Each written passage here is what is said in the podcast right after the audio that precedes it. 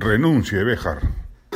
La inteligencia de Béjar parece haberse subordinado a los disfrutes del poder.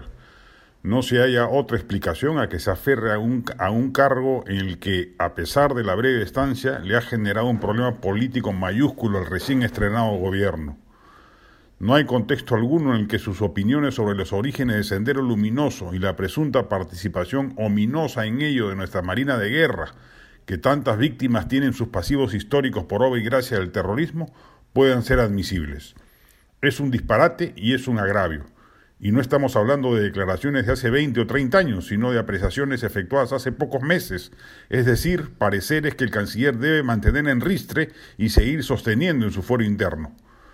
Pues resulta claro que alguien con ese pensamiento, propio del infantilismo de izquierda que se apreció cuando recién, recién apareció Sendero Luminoso en el Perú, y sobre lo cual, dicho sea de paso, la izquierda peruana no ha dado cuenta histórica y en lo que no abunda como debiera haberlo hecho el informe de la Comisión de la Verdad, ni por ende el lugar de la memoria, no puede ser canciller de la República.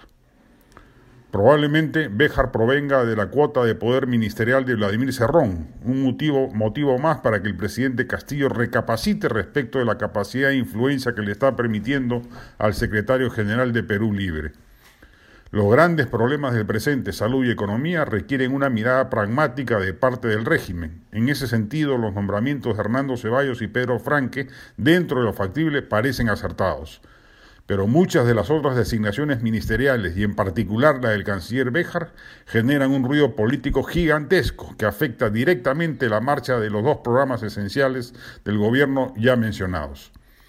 La bajísima aprobación del gobierno se debe no a la campaña de la derecha mediática o al acoso político de la oposición congresal, se debe básicamente a los enormes desaciertos cometidos por el presidente en la designación de su gabinete ministerial, la percepción de la influencia de Cerrón y la terquedad en insistir con la Asamblea Constituyente.